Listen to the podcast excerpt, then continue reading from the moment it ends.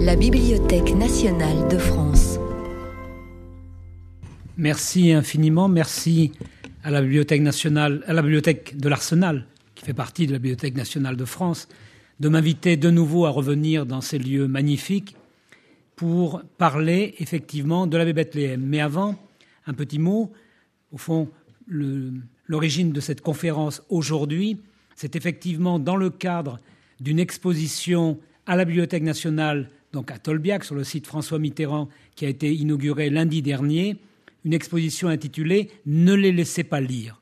C'est donc une exposition que je vous invite à aller voir sur le site donc François Mitterrand, une exposition qui invite à réfléchir au problème de la censure des livres destinés à l'enfance et à l'adolescence, ou plus généralement à la jeunesse. N'oubliez jamais que la censure est comme l'oiseau mythologique qu'on appelle le phénix. Elle renaît toujours de ses cendres. Elle n'est jamais ni tout à fait la même, ni tout à fait une autre. Permettez-moi de pasticher un grand poète qui ne le disait pas exactement à propos de la censure, mais elle est toujours présente. Et si vous regardez le monde dans lequel nous vivons, elle, elle est toujours aujourd'hui rigoureuse dans un certain nombre de pays et elle s'attaque comme toujours aux plus faibles, les enfants, les femmes, le peuple, les trois catégories qui sont visées, on le verra aussi, par l'abbé Bethléem. Alors, cette conférence s'intitule Aux sources de la loi du 16 juillet 1949, l'abbé Bethléem. En effet, on va commencer par là. C'est un peu étrange d'affirmer, ou incongru, ou insolite, d'affirmer que l'abbé Bethléem est l'un des pères de la loi de protection de l'enfance et de l'adolescence, de la jeunesse, votée le 16 juillet 1949, puisqu'il était mort dix ans auparavant. Il était mort, pardon, en 1939. Il était né, je le dis immédiatement, le 7 avril 1869 et il était mort le 18 août 1940, pour être très précis. Neuf ans plus tard, une loi est, est votée les députés qui s'expriment à l'Assemblée nationale n'évoquent absolument pas le souvenir de l'abbé Bethléem, et pourtant les revues catholiques et son bras droit, le révérend père de Parvillers, un père jésuite, ne s'y trompent pas, c'est la victoire de l'abbé Bethléem. C'est cela que je vais essayer de montrer. Cette loi, il faut considérer d'emblée qu'elle introduit une particularité en Europe. La France est le seul pays à s'être doté d'une telle législation draconienne au lendemain de la libération en juillet 1949. Cette loi avait été précédée dix ans auparavant d'une loi votée, plus exactement d'un décret, ou plutôt d'un train de décret-loi pris par Édouard Daladier en juillet, le 29 juillet 1939. C'est ce qu'on a appelé le Code de la famille. Ce Code de la famille avait créé une commission spéciale consultative du livre, destinée à surveiller les lectures des adultes. Pendant la durée de la guerre, elle n'a pas pu être mise en œuvre, mais elle a évidemment frappé avec beaucoup de rigueur un certain nombre d'écrivains à partir du début des années 1950. Et le premier grand écrivain à en avoir été victime, c'est Boris Vian, avec le roman qu'il avait écrit sous pseudonyme Vernon Sullivan, J'irai cracher sur vos tombes, en 1950, un procès a effectivement condamné l'auteur. Et puis ensuite, bien entendu, il y a eu d'autres condamnations. La loi de 1939, la loi de 1949 introduisent dans la, législation, française une disposition que les magistrats situés au pôle le plus conservateur de l'échiquier n'avaient jamais voulu faire entrer dans la législation, à savoir le fait qu'une association puisse ester en justice.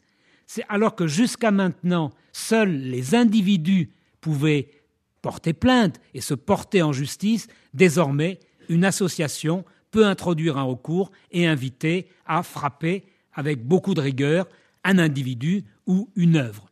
Je le répète, cette disposition avait toujours été combattue par la totalité des magistrats. Elle est introduite dans la loi, donc, au milieu du XXe siècle, et c'est au nom de cette loi qu'aujourd'hui encore, périodiquement, vous voyez des associations porter plainte contre des écrivains, mais également contre des peintres, des sculpteurs, des cinéastes.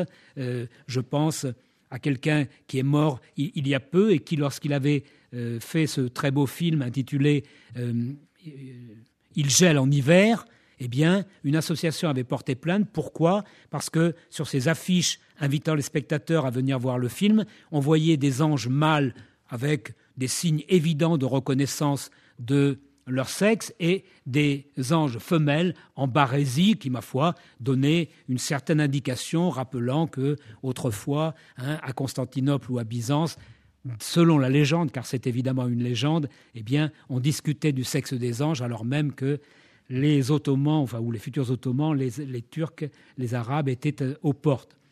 Alors, je vais maintenant entrer dans le vif du sujet. Première partie, un premier point consacré à l'abbé Bethléem, que je me contenterai d'appeler ici un prêtre de combat dans une France en voie de déchristianisation.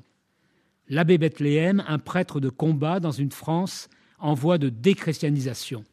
Dans un deuxième temps, je passerai au combat de l'abbé Bethléem et dans un troisième temps, je parlerai de Louis Bethléem et de l'évolution de la législation française. Alors, qui était ce prêtre qui s'appelait Louis-Henri Bethléem? J'ai dit qu'il était né en 1869 dans le nord de la France, à 10 km de la frontière, à Steinwerk. Steinwerk, peut-être certains connaissent aujourd'hui le musée de la ruralité qui est présent dans cette, dans cette petite ville, ou également les euh, géants du carnaval qui sont remisés dans les hangars. On est à 10 km de la frontière, on est dans la Flandre francophone, mais à quelques kilomètres de la Flandre, néerlandophone. Louis-Henri Bethléem, au départ, je me suis d'ailleurs demandé d'où venait ce nom, ce nom qui semble le prédestiner. Il dira lui-même que l'œuvre des lectures et sa revue, euh, c'est en quelque sorte la métaphore de la crèche de Bethléem.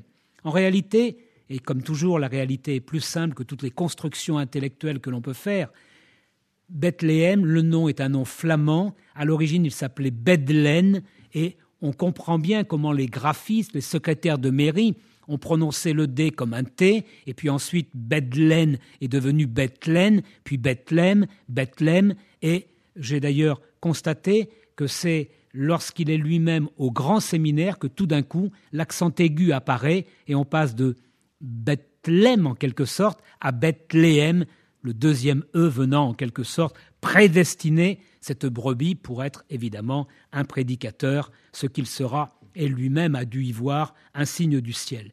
Il est né dans une famille d'ouvriers agricoles, ou plus exactement d'ouvriers du textile, dont la seule ambition était de devenir ouvriers agricoles, de posséder un lopin de terre et de travailler durement pour élever leurs enfants. Une famille à la fois très profonde. Trois enfants, les deux garçons deviendront prêtres, Louis-Henri d'un côté, on va l'appeler Louis, désormais l'abbé Bethléem, et puis il y a le frère René Bethléem, qui n'est pas un prêtre ordinaire. Vous trouverez dans le catalogue de la Bibliothèque nationale un certain nombre de livres, et notamment un catéchisme qui a été très très souvent réédité. Il était prêtre lui aussi à Lille et dans cette région dont ils étaient originaires. Une fille, c'est la seule à s'être mariée et avoir eu des enfants, mais comme elle s'est mariée, évidemment, le nom a disparu. Il est né dans une famille très catholique. Pour vous donner un seul exemple, en 1906, son père, qui a plus de 70 ans, est arrêté alors qu'il fait le coup de poing avec une fourche contre les gendarmes qui viennent pratiquer l'inventaire d'une église, puisque la loi de séparation des églises et de l'État, avec beaucoup de bienveillance et de générosité, a dit aux représentants des trois cultes existants en France former des associations cultuelles et nous vous remettons la totalité des biens. Les protestants et les Israélites l'ont accepté sans problème, il n'y a eu aucune difficulté. Les catholiques ont refusé, le pape a refusé pour la France ce qu'il avait accepté pour l'Allemagne et pour les États-Unis. Comprenne qui pourra, mais sans doute que la fille aînée de l'Église euh, représentait à ses yeux un enjeu trop important pour qu'il accepte. Faute d'association cultuelle, l'État a dû se résoudre à dresser la liste des biens dont il devenait en 1905 le propriétaire, et c'est à ce moment-là, au moment des inventaires, qu'il y a eu des troubles, des troubles importants euh, dans le nord de la France. Il y a eu un mort, le fils d'un précepteur, croyant son père en danger, a tiré et tué quelqu'un. Euh, les troubles essentiellement dans le nord, en Bretagne, en Savoie, dans les Pyrénées, dans le Jura. Ce sont les régions où les catholiques sont les plus nombreux et également les plus, les, plus radicaux. Hein. on, on en reparlera tout à l'heure. Le père de l'abbé Bethléem est donc un de ces catholiques. Son frère, René, le frère de l'abbé Bethléem, a raconté, après sa mort, que dans la famille, euh, on les obligeait à aller à la messe tous les matins, euh, à faire des prières extrêmement longues, et lui-même, qui est prêtre, quand il écrit en 1940, au moment de la mort de son frère, dit que quand même c'était un régime particulièrement difficile. Donc voilà, là, le, décor est planté. L'abbé Bethléem va faire, comme son frère, ses études au petit séminaire de Cambrai et au grand séminaire de Cambrai. Alors attention, si vous avez quelques difficultés avec la géographie, Cambrai, c'est à la fois proche de Steinvert, qui est très loin. C'est à 100 km, ce qui, à l'époque, représente une grande distance, puisqu'il n'y a pas d'autoroute, même s'il y a déjà des chemins de fer. Je dis bien évêché de Cambrai, puisque l'île ne sera érigée en évêché qu'en 1913, très longtemps après. L'abbé Bethléem a été éduqué par les prêtres de la mission de France, des lazaristes.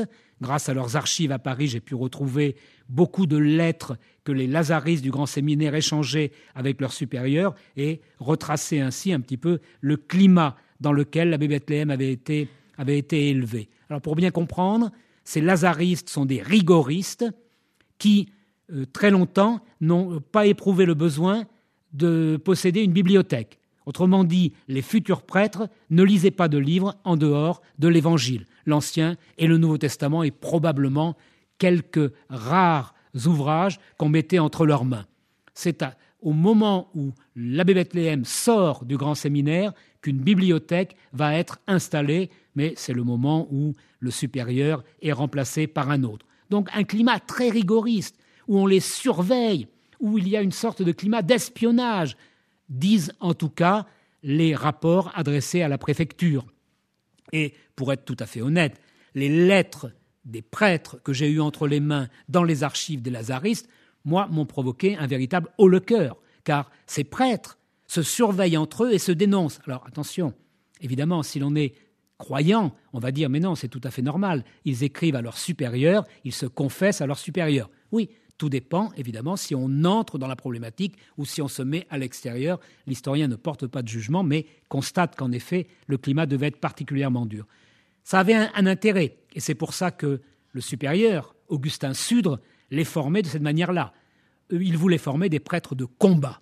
Et en effet, il formait des prêtres dont très peu, au fond, doutaient à partir du moment où ils étaient ordonnés prêtres. Ce qui veut dire qu'il pratiquait un véritable tri. Son but n'était absolument pas d'amener à la prêtrise la totalité des jeunes qu'il recevait. Au contraire, il essayait d'écarter tous ceux dont la foi, j'allais dire un peu simplement, n'était pas celle du charbonnier, et donc ne résisterait pas aux tentations hein, du siècle, car on est à la fin du XIXe siècle, à une époque où la société se déchristianise, se laïcise de fond en comble. Il suffit de regarder le chiffre des ordinations. Il baisse de moitié entre 1900 et 1914. Donc on voit bien qu'on est dans une France dans laquelle l'Église se sent en quelque sorte une citadelle assiégée, assiégée par le malin.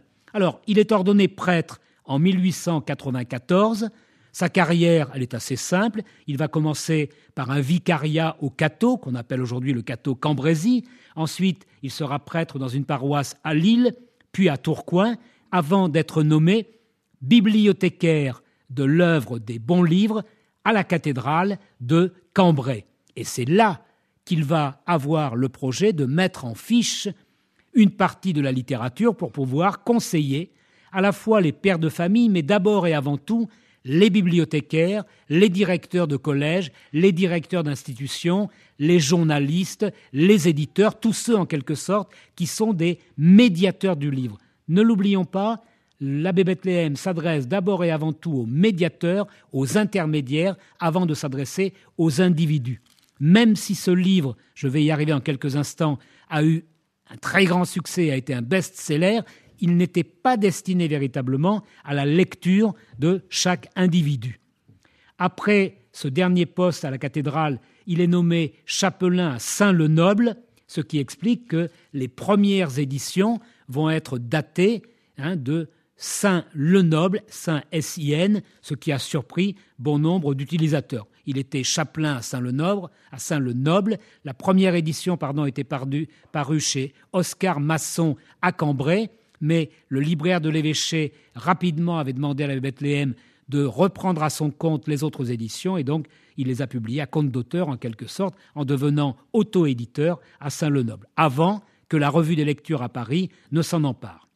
À partir de 1911, il est détaché complètement et définitivement pour s'occuper de son œuvre. Je dis bien l'œuvre des lectures, même s'il a commencé au départ par travailler en accord, en harmonie avec l'œuvre des bons livres qui avait été créée à Bordeaux en 1820 et qui avait essaimé dans un certain nombre de diocèses et également au Québec, en Belgique, en Espagne, dans un certain nombre de pays. Devenu directeur non pas de la revue des lectures, je vais lui donner son premier nom, de la revue Roman Revue qui paraissait depuis 1908, il dirige l'œuvre des lectures et il devient un véritable polygraphe. Regardons d'ailleurs la liste de ses livres. Il va publier Romans à lire et Romans à proscrire, dont le titre complet, et je vais le lire, dont le titre complet résume l'ambition. Je passe l'avant-propos. Le, titre est un peu, non, un peu long, pardon. Alors.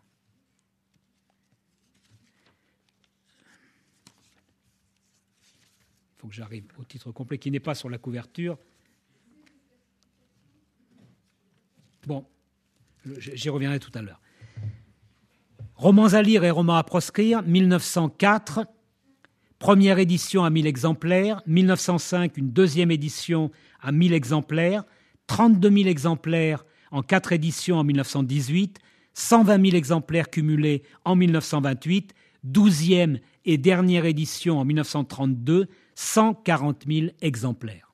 C'est donc un best-seller, d'autant plus étrange qu'il ne s'agit ni d'un roman, ni d'un essai à la manière de la vie de Jésus de Renan, euh, publié en 1863, mais d'un livre un peu austère de prescription, divisé, on y reviendra, en six catégories. À la suite de ce livre, il a publié en 1910 un deuxième ouvrage intitulé Les pièces de théâtre, donc consacré au théâtre, comédie, tragédie, etc. 1926, troisième opus consacré aux opéras, opéras comiques et opérettes. Quatrième opus en 1928, un volume consacré à la presse. Un cinquième en 1932, la lutte contre l'immoralité publique. Et il y aura même un sixième livre en 1932, Mes réponses à mes adversaires. Un véritable polygraphe qui ne se contente pas d'écrire et de publier des livres, mais qui rédige et publie des tracts. Et là, je fais une petite parenthèse. Dans l'esprit de la plupart de mes étudiants, lorsque j'intéresse ces questions, le tract, ça fait partie de l'arsenal du gauchiste. Parce que, en effet, on a davantage l'habitude de voir des socialistes, des communistes, des euh, anarchistes, des maoïstes, des trotskistes, tout ce que vous voulez, toute la panoplie hein, de la gauche et de l'extrême gauche en train de distribuer des tracts. C'est oublier qu'aujourd'hui encore, à certaines occasions, les catholiques, évidemment, distribuent des tracts au moment de la manif pour tous. Mais le tract est né en terre catholique. Il est né effectivement au XIXe siècle. L'œuvre des tracts était une œuvre catholique au moment de la séparation des églises et de l'État, où l'Église, se sentant en danger, utilise tous les moyens qu'elle peut pour faire connaître son point de vue. Les tracts, les affiches, eh bien, parmi ces tracts, j'en ai relevé quelques-uns qui donnent un peu une idée du travail de la Bethléem. Avis aux familles sur les illustrés pour les enfants, dès 1921. On y reviendra tout à l'heure. Deuxième tract, L'enfant voué à la débauche, 1923. Là, on croirait entendre soit René Béranger, le père la pudeur, au siècle dernier, au XIXe siècle, pardon, soit un certain nombre d'hommes politiques dans les années 1970, voire 1990, voire même euh, un ancien responsable de l'UMP qui a plutôt mal tourné, dénonçant un livre destiné aux enfants et intitulé Tous à poil. Ce brillant énarque d'une intelligence remarquable, je ne plaisante pas car je le connais et c'est un homme très intelligent, ne croyait absolument pas à ce qu'il disait, mais il voulait en quelque sorte prendre des voix à l'extrême droite et donc il essayait de ratisser évidemment là où l'extrême droite faisait son travail. Et donc il savait pertinemment quand il a lancé cette campagne que Tout à poil était un très beau livre où il n'y a aucune photographie, où il n'y a aucune ambiguïté, il y a des dessins très bien réalisés et où un enfant imagine qu'effectivement son papa, sa maman pourraient être tout nus, le facteur, l'institutrice, etc. Mais il n'y a rien là pour, de, destiné à choquer, mais au contraire à éduquer l'enfant. Vous voyez que l'enfant voué à la débauche, ça peut ressurgir au XXIe siècle. La vague debout aux étalages et dans les rues. Alors ça, on y reviendra. L'abbé Bethléem, évidemment, s'attaque à la vague de boue qui déferle dans les rues. On est en 1926. Beaucoup d'affiches qui reprennent en général ces tracts. Mais, troisième aspect de son œuvre, les revues. C'est la partie la plus importante de son travail. Alors, les revues, elles vont porter trois titres successifs. Pour être tout à fait rigoureux, la bibliothèque de l'Arsenal, on ne peut pas ne pas l'être, le premier titre de la revue, c'est donc Roman Revue. Une revue dont le champ est rétréci à la critique des romans, les bons romans et les mauvais romans. Or, quand vous lisez cette revue, vous voyez que très vite, elle s'est mise à parler toute la littérature et même à déborder de la littérature. En effet, Roman Revue qui paraît de 1908 à 1914, tous les mois, parle très vite de romans, de théâtre, de poésie, des journaux, mais également de la radio, du cinéma. Au fond, plus qu'une revue, et le terme malheureusement nous gêne dans la compréhension, c'est ce que j'appellerais un magazine culturel. C'est, toute proportion gardée, le télérama de l'époque. Simplement, il est nettement situé à la droite de l'échiquier politique, alors que Télérama se veut plutôt, on va dire, au centre-gauche. Mais, au fond, l'ambition, je dirais, bibliographique est la même. Embrasser tout le champ de la culture et donner un point de vue catholique sur l'ensemble des productions ce qu'était Télérama au début, évidemment, de sa publication. Aujourd'hui, il n'y a quasiment plus de messages particulièrement catholiques. Premier titre, roman revue. Deuxième titre, roman revue, revue des lectures. C'est le deuxième titre qui apparaît au lendemain de la Première Guerre mondiale, en 1919.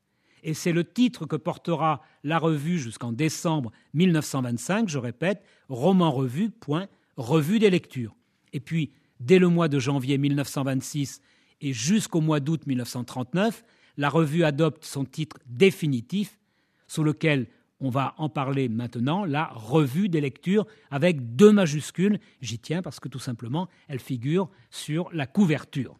Revue des lectures. Je passe donc à mon deuxième point. Les combats de l'abbé Bethléem. J'ai introduit le décor.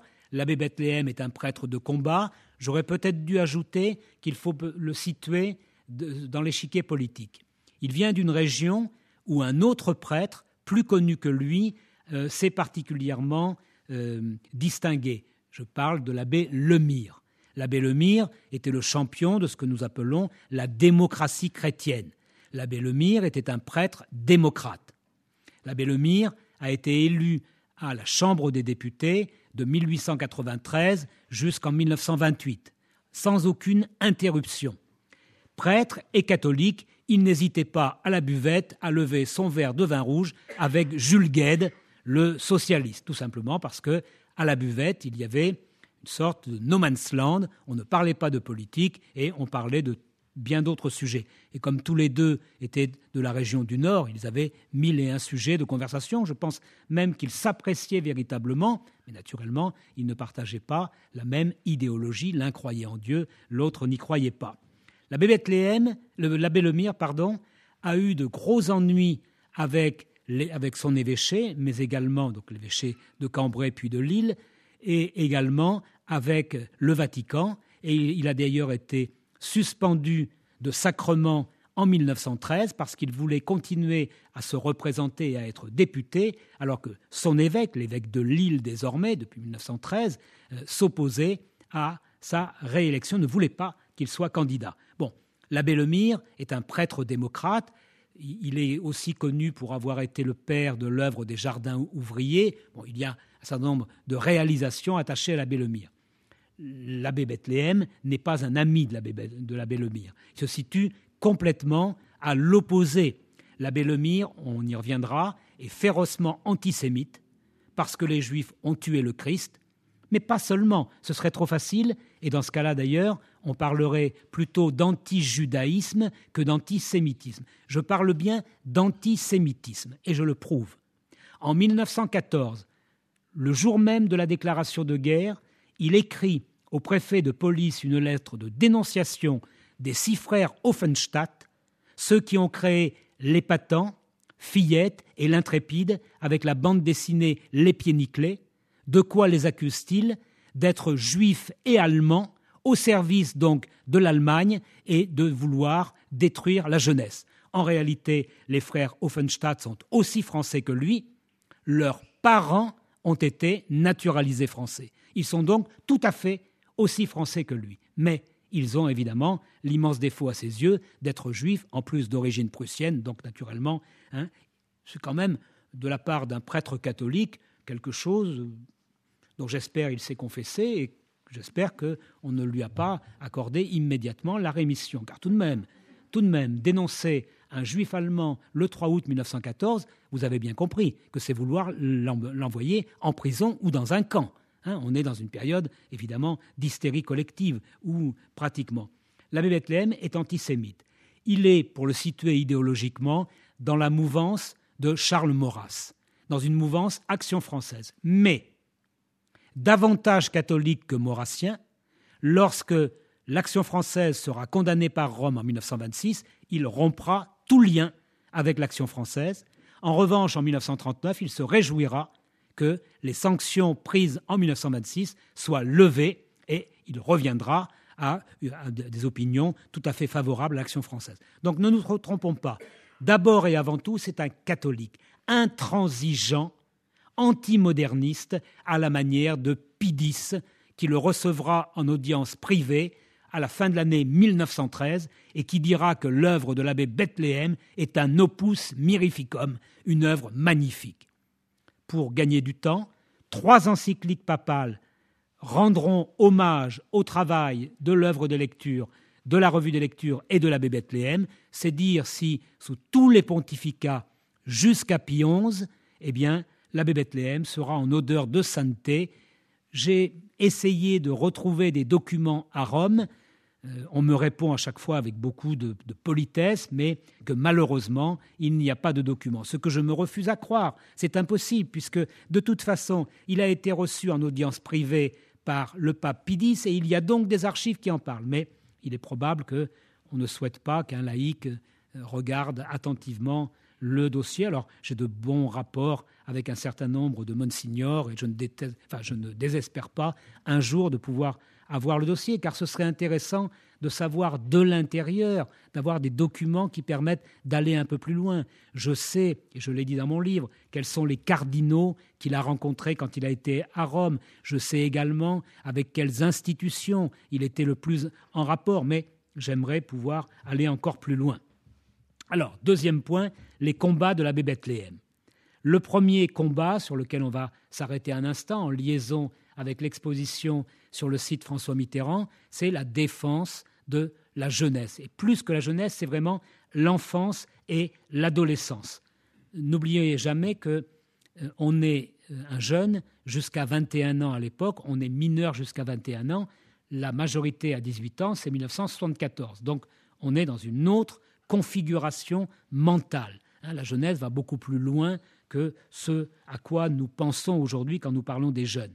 Alors, il va s'attaquer il, va proposer la censure des livres, euh, notamment par rapport à la jeunesse. Mais par rapport aux livres, je l'ai dit, euh, je reviens un instant sur romans à lire et romans à proscrire. Tout à l'heure, Isabelle Olivero, à juste titre, a dit qu'au départ, l'abbé Bethléem s'était intéressé aux romans parus de 1800 à 1904.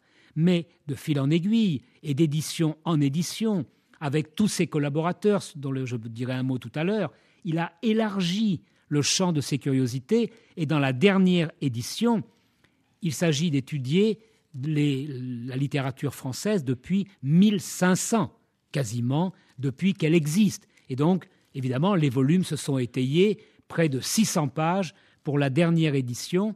Il y avait même euh, en 1942-43 une treizième édition qui aurait dû voir le jour à la Libération et qui aurait fait le point pour la période 1932-1940. Malheureusement, elle n'est pas dans les archives léguées par le petit séminaire de Langres à l'Arsenal, elle est peut-être encore à Langres. J'espère là aussi la retrouver un jour pour voir notamment la critique au fond des, œuvres parues entre 1932 et 1938 ou 39 pour voir si Jean-Paul Sartre, un certain, Paul Nizan, un certain nombre d'auteurs euh, comme cela euh, y apparaissent.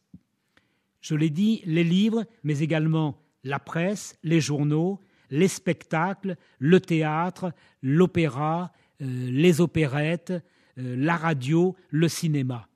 L'abbé Bethléem était boulimique. Il devait travailler probablement 15 à 16 heures par jour, mais il avait aussi une équipe avec lui. Alors, on ne peut pas reconstituer totalement la liste de ses collaborateurs et collaboratrices, mais il avait un principe absolument rigoureux et inattaquable. Aucune critique ne paraissait dans la revue des lectures ou ensuite dans les livres sans avoir fait l'objet de l'accord de deux lecteurs.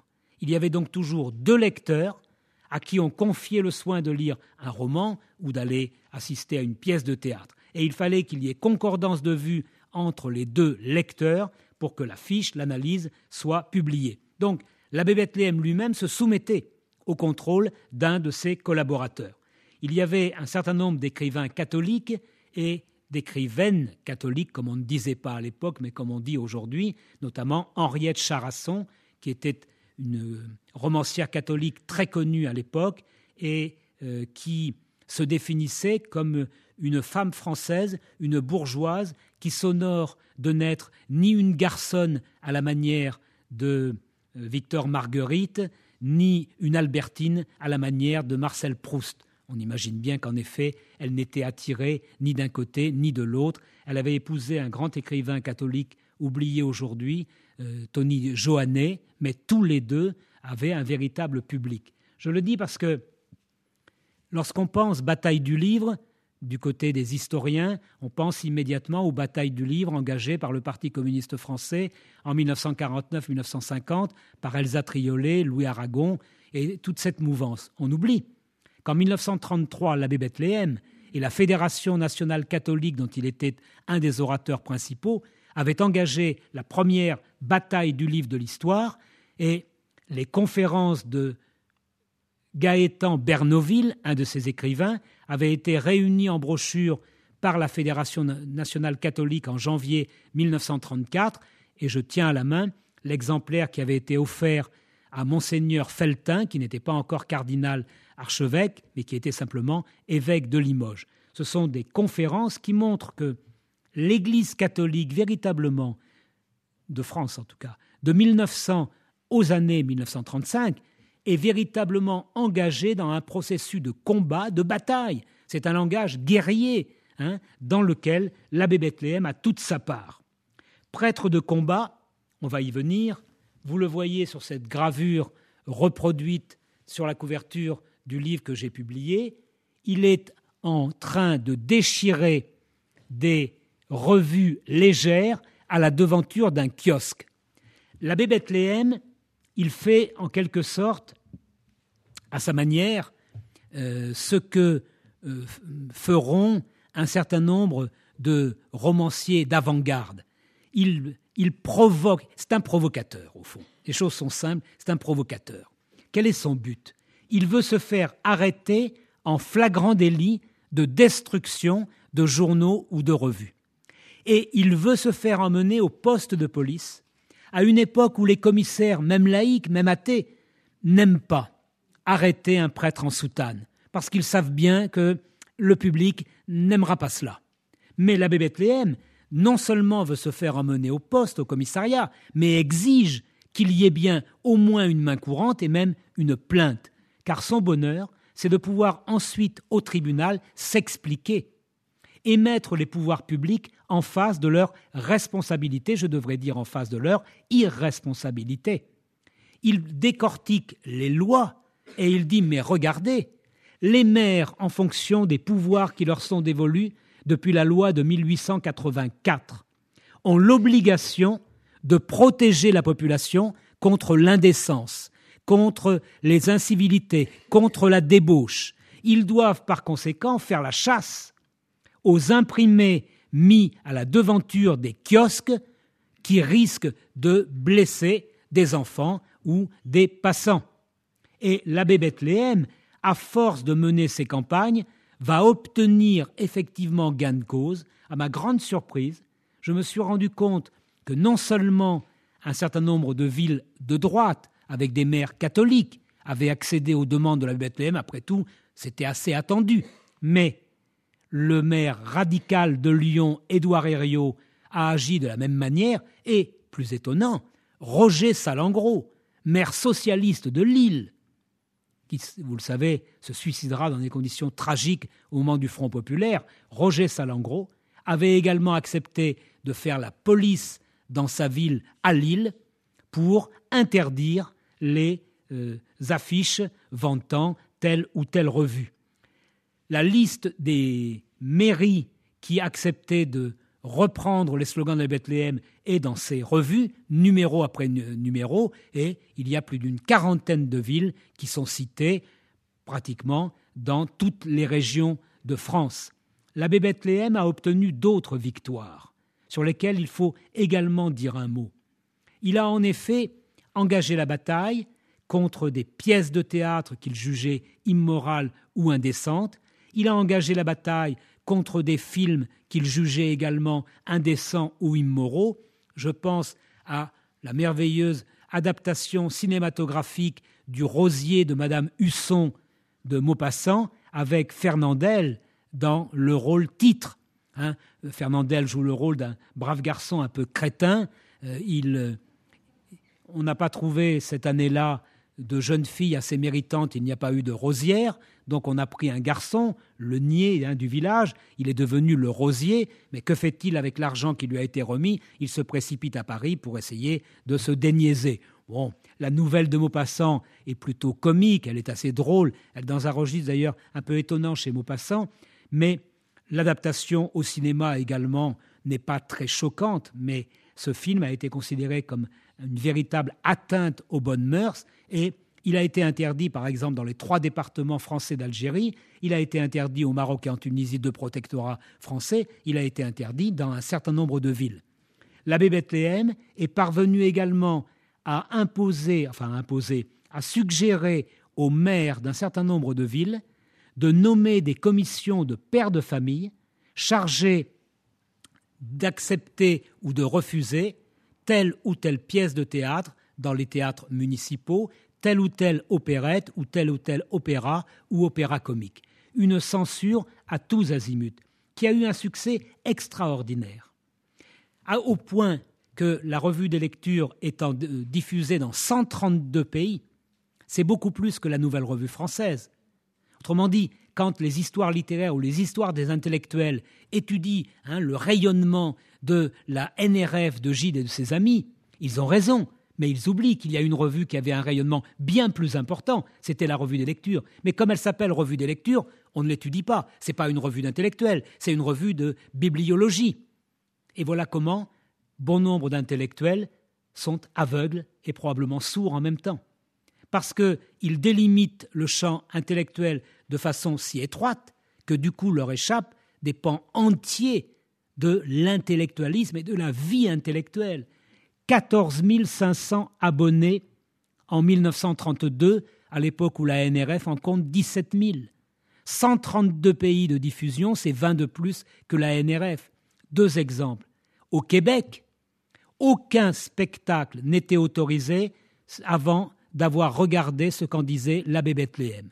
Dans les librairies, tous les libraires avaient romans à lire et romans à proscrire et regardaient également cet index Nouvelle manière avant de vendre un livre. En Uruguay, les femmes catholiques avaient imposé à la ville de Montevideo l'obligation de regarder les critiques de l'abbé Bethléem avant d'autoriser un spectacle. Et au Brésil, sous la dictature de Getúlio Vargas, la police utilisait pratiquement les mêmes méthodes et les mêmes arguments, donc je pense, mais mes amis brésiliens essaient de me trouver un lien plus direct. Pour le moment, nous ne l'avons pas, donc je suis prudent, mais il semble bien qu'au Brésil aussi, il y ait eu une véritable influence. C'est dire si ce prêtre de combat, qui a été magnifié, je le répète, par trois encycliques, était parvenu à des résultats très probants. Un mot, je l'ai dit, sur la jeunesse, à partir de 1934, au moment où le journal de Mickey est publié dans une version française, non pas comme on le lit partout, parce que un Français, Paul Vinclair, avait négocié des droits avec euh, la société Disney. Non.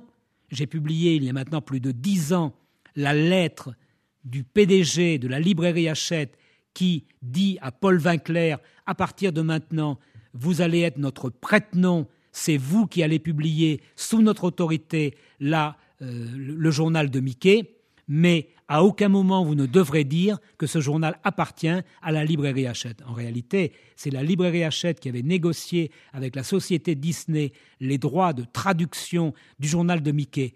Ça nous pose une vraie question. Pourquoi une maison d'édition aussi puissante que la librairie Hachette ne peut pas dire ouvertement en 1934 qu'elle est propriétaire du journal de Mickey? Enfin, vous l'avez lu, le journal de Mickey. Hein? Il n'y a rien qui, à notre avis, vu à notre manière, avec nos schèmes euh, intellectuels d'aujourd'hui, mériterait une censure, sauf qu'à l'époque, ce journal apparaît comme, en quelque sorte, flattant la débauche, flattant la paresse, flattant un certain nombre de vices dont il faut écarter euh, soigneusement l'enfance. Donc, le journal de Mickey, paraissant à partir de 1934, comme un certain nombre d'autres journaux, Oura notamment, vous y ajoutez tous les journaux dont j'ai parlé des frères Offenstadt, l'Épatant, l'Intrépide, et puis bien d'autres. L'abbé Bethléem reprend à son compte le travail qu'il avait mené avec le révérend père de Parvillers dans euh, l'archevêché de Cambrai 20 ans avant, et il s'attaque aux publications destinées à la jeunesse, avec une violence inouïe il met les pères de famille en face de leurs responsabilités. Vous n'avez pas le droit d'acheter ces, illustrés pour la jeunesse euh, à vos enfants. Sinon, en quelque sorte, hein, vous serez damnés. Il s'attaque également aux journaux illustrés qui viennent d'Italie. Ce sont les journaux de Cino del Duca, avec Ura notamment, Jumbo, hein, euh, et puis il, y en aura, il y en aura beaucoup d'autres. Donc, l'attaque tous azimuts est destinée aussi à favoriser l'équivalent catholique, car il existe des équivalents catholiques. Il existe depuis 1929 le journal Tintin. Le, euh, pardon, pas le journal Tintin. Il existe la bande dessinée Tintin qui euh, est publiée dans euh, Vaillant, dans âme vaillante, pardon, dans Cœur vaillant, Cœur vaillant. Je vous dirai pourquoi j'ai pensé à Vaillant après, mais là ce sera 1945. Dans Cœur vaillant, depuis 1929-1930, la bande dessinée des aventures de Tintin est publiée. Les aventures de Tintin, c'est un supplément hebdomadaire et dominical au petit XXe siècle de Bruxelles, publié par un prêtre, l'abbé Norbert Vallès, qui sera pro-nazi pendant la Deuxième Guerre mondiale et qui sera kidnappé par les catholiques et mis dans un couvent à la Libération pour lui éviter de finir devant un mur fusillé. L'abbé Norbert Vallès, prêtre lui aussi de combat, mais encore plus violent que l'abbé Bethléem, évidemment, euh, est vanté par l'abbé Bethléem qui conseille la lecture de Tintin. De la même manière, il conseille Fillette, il conseille, euh, il conseille Lisette et les journaux catholiques pour la jeunesse. Troisième et dernier point, l'abbé Bethléem et l'évolution de la législation française. Hein, je passe assez rapidement, mais si vous le souhaitez, je pourrais y revenir dans la discussion, car je tiens à vous laisser hein, quelques minutes tout à l'heure pour prendre la parole. Troisième et dernier point, l'abbé Bethléem et l'évolution de la législation française. Vu d'aujourd'hui, je le dis et le répète, cela paraît tout de même étonnant que le combat de ce prêtre, entre en gros 1900 et 1940, dans une société française dont on dit partout qu'elle s'est déchristianisée en profondeur, qu'elle s'est laïcisée. On a des images, on a des images des années folles, l'entre-deux-guerres, Joséphine Baker, les jupes de plus en plus courtes, les cheveux également courts. On a l'impression d'une libération des mœurs authentiques. Comment se fait-il que l'abbé Bethléem ait pu rencontrer un tel public, une telle audience, y compris, je ne l'ai pas dit, mais quand à partir de 1933-34, il s'en prend au maillot de bain féminin. Or, pour les plus anciennes d'entre vous, vous imaginez un maillot de bain féminin de 1930, hein, euh, c'est ras de cou, ça va jusqu'aux genoux et euh, euh, les bras jusque-là. Mais c'en est déjà trop, et c'est même extrêmement choquant. L'abbé Bethléem est indirectement le père des cabines en bois que vous retrouvez sur la plage de Deauville aujourd'hui, ou à Malo-les-Bains, ou sur un certain nombre de plages. En effet, il était de bon ton de ne se déshabiller que dans la cabine, d'aller immédiatement vers la mer et de se rhabiller aussitôt que l'on sortait de la mer. Donc les derniers tracts, les dernières affiches, c'est pour euh, la moralité sur les plages. Heureusement, le ciel lui a épargné le bikini qui n'est apparu qu'au lendemain de la Deuxième Guerre mondiale. Et permettez-moi d'imaginer le pauvre abbé Bethléem centenaire et voyant autour de 1968 ce qu'on appelait le monokini sur certaines plages. Alors là, je pense qu'il aurait trépassé et demandé immédiatement son rappel dans l'au-delà. Cela nous fait sourire, mais en même temps, cela introduit directement, je le répète, dans un univers mental qui ne nous est plus familier nos critères ne sont plus les mêmes, quel que soit notre positionnement idéologique, quelles que soient nos croyances. Globalement, nous considérons qu'une femme en bikini, ça ne pose aucun problème. Ça, c'est consensuel, vu de droite ou de gauche ou du centre. Tout le monde accepte ce genre de choses.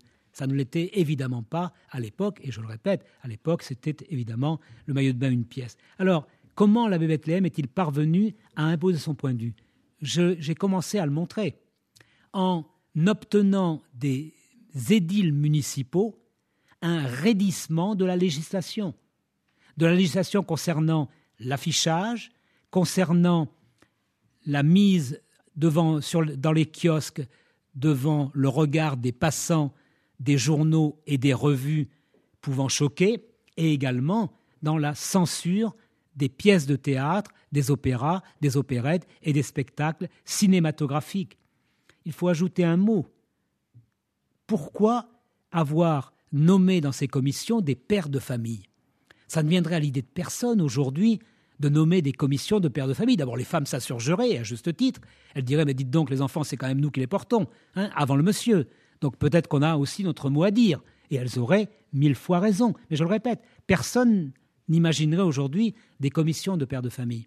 Pour le comprendre, il faut imaginer une France qui à un million d'enfants en 1913, qui n'en a plus que 600 000 en 1939, et qui, par conséquent, voit dans la dénatalité un véritable fléau, un véritable danger mortel pour la France.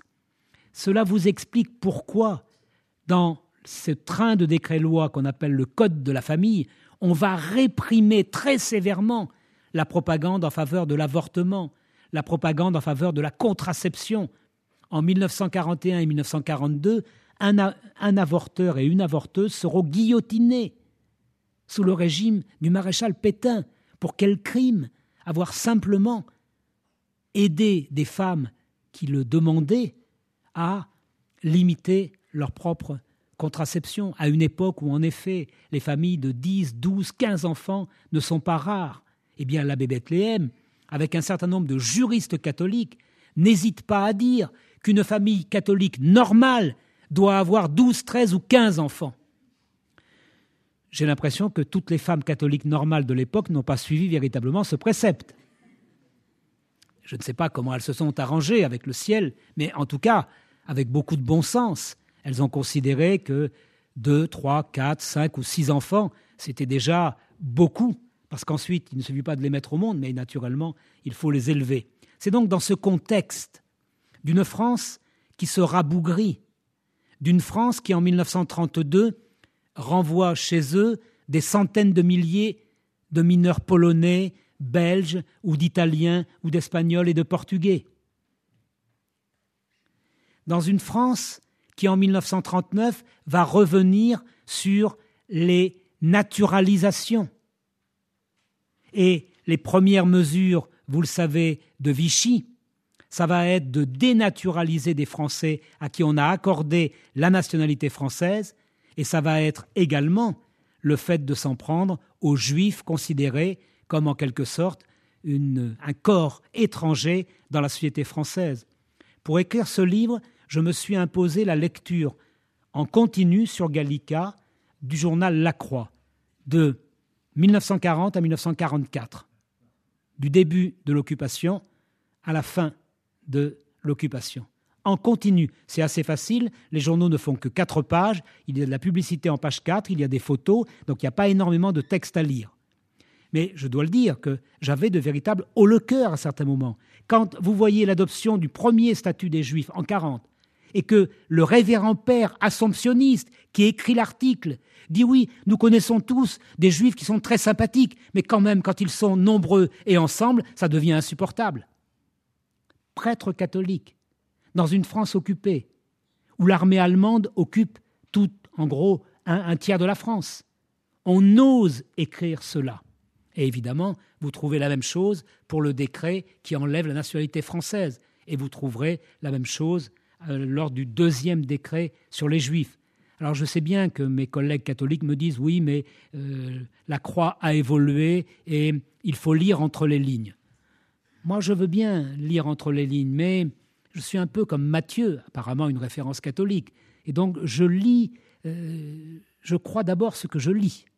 Et je me dis qu'après tout, le lecteur ordinaire, hein, il ne connaît pas nécessairement toutes les subtilités et toutes les nuances. Et donc, évidemment, si la Croix, journal catholique qui n'est pas un journal collaborationniste, qui simplement est un journal pétainiste, si la Croix effectivement approuve ce train de mesure, c'est que la France a profondément changé. Et la France a changé pas simplement à droite ou au centre, elle a changé à gauche. Je l'ai dit, c'est un président du Conseil, donc Premier ministre, radical, Édouard Herriot, qui a fait adopter ce, train ce, train de décret-loi qu'on appelle le Code de la famille, qui a institué la commission spéciale consultative du livre en 1939, qui a autorisé désormais le cartel d'action morale, comme il s'appelle, et toutes les autres associations à se porter en justice et à dénoncer ceux qu'ils considèrent comme mettant en danger la France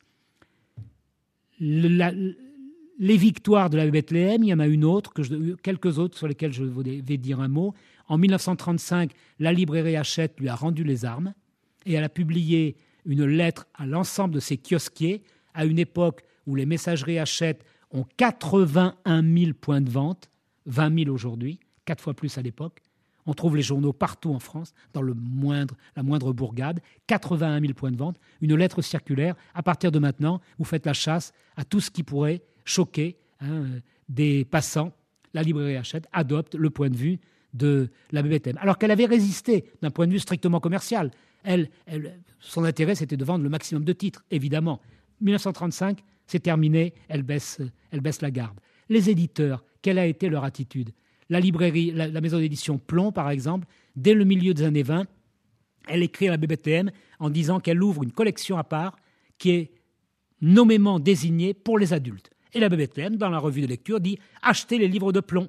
Car là, au moins, vous savez, vous savez qu'il y a une collection qui est réservée, qui est réservée. La lectrice idéale pour l'abbé Bethléem, c'est la femme âgée, euh, à la limite n'étant pas mariée, hein, une femme d'un certain âge, ou la veuve. Elle, elle peut quasiment tout lire, parce qu'elle a de l'expérience. Le père de famille, lui, naturellement, il peut tout lire car le père de famille, c'est à lui de censurer les lectures de ses enfants, de sa femme et de ses domestiques. Eh oui, c'est ça le pater familias au sens romain du terme. L'ensemble de ceux qui vivent sous son toit doivent être placés sous son autorité. La, société française a profondément changé. Les éditeurs, une partie des éditeurs se sont rangés. Regardez, ce sera mon dernier exemple, la librairie Larousse. Eh bien, la librairie Larousse, après la séparation de l'Église et de l'État, elle avait repris un certain nombre de ses livres destinés aux écoles primaires et elle avait en quelque sorte enlevé les références à Dieu ou au saint. Eh bien, à partir, après le, combat engagé par la Bethléem, elle va publier pour un certain nombre de livres deux éditions, une pour les écoles libres et une pour les écoles laïques. Et la maison Belin, avec son chef-d'œuvre, 6 millions d'exemplaires vendus du Tour de la France par deux enfants, Devoir et Patrie. Même chose, vous avez des éditions où vous trouvez Dieu, les saints, l'âme, le péché, et des éditions où tout ça a été chassé par la fenêtre ou par la porte.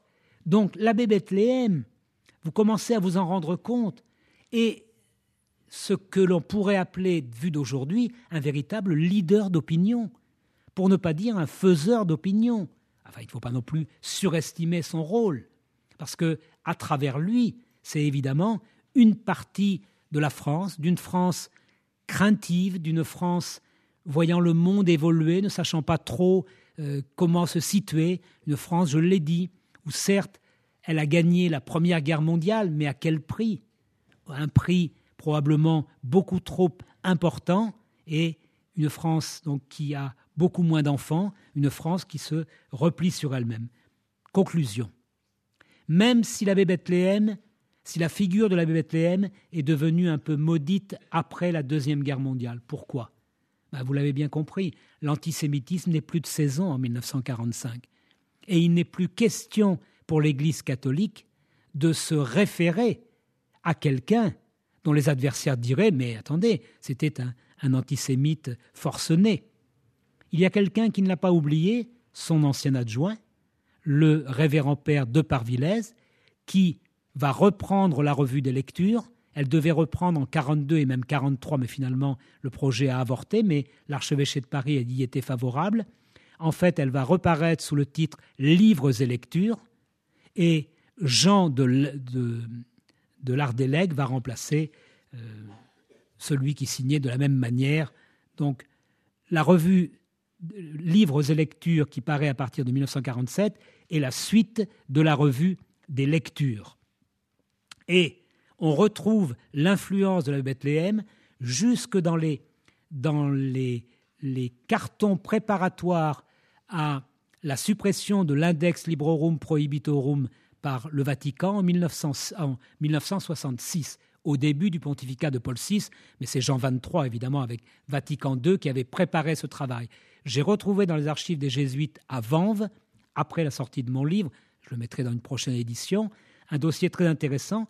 Le père de Parvillez, jésuite, est consulté par Rome à la veille de supprimer l'index, et le père de Parvillez dit mais l'abbé Bethléem lui-même était pour que on fasse véritablement la toilette de l'index et qu'on enlève un certain nombre d'auteurs censurés. Il, cite Balzac, Georges Sand. Il considère que désormais, ces auteurs doivent pouvoir être mis entre toutes les mains.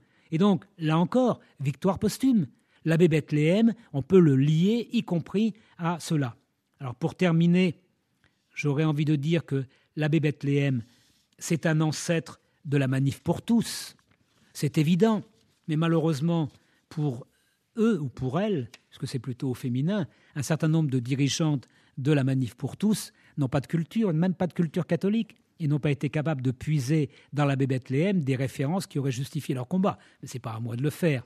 Mais avant de vous passer la parole, un petit florilège. Dans la revue des lectures ou dans ses œuvres, l'abbé Bethléem se définit comme le surveillant en chef des lectures des Français.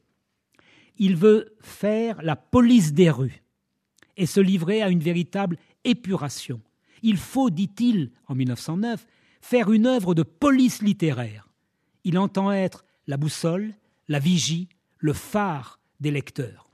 Et il propose de mettre en place un office d'épuration et de surveillance de la littérature et du théâtre contemporain. Je relis peut-être. Un office d'épuration et de surveillance de la littérature et du théâtre contemporain. Et dans un extrait que vous retrouverez, page 163 dans mon livre, qui s'intitule La rue est à nous, assainir la rue, la rue qui est aux honnêtes gens et aux enfants, avant d'appartenir aux autres. La rue est à nous. C'est à eux d'en sortir ou de se ranger. Assainir la rue, en la débarrassant à tout prix et par tous les moyens de ce qui, aux étalages, aux vitrines ou sur les murs, est véritablement choquant pour les adultes. Et pour les enfants, un appât pour ces curiosités dangereuses, voire même une excitation permanente au désordre. Équiper les âmes, les armer, les fortifier pour les prémunir, voilà le travail de rééducation auquel doivent s'appliquer les pères de famille.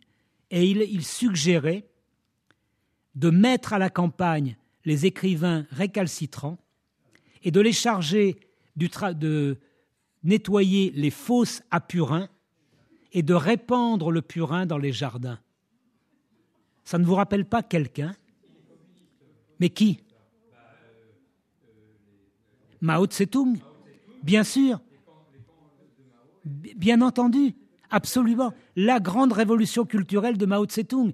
Il va de soi que Mao Tse-tung n'avait sans doute jamais entendu parler de la BBTM. Je dis sans doute parce qu'attention, un jésuite belge a eu l'idée en 1946 de publier romans à lire et romans à proscrire en chinois, avec non pas les, écrivains et les œuvres français, mais chinois. Il y a donc eu en 1946 une édition en chinois adaptée à la Chine de romans à lire et romans à proscrire. Inutile de vous dire qu'en 1949, ce brave père jésuite belge a été invité à repartir très vite du côté de Bruxelles pour éviter les foudres de l'armée populaire de libération. Merci et à vous la parole.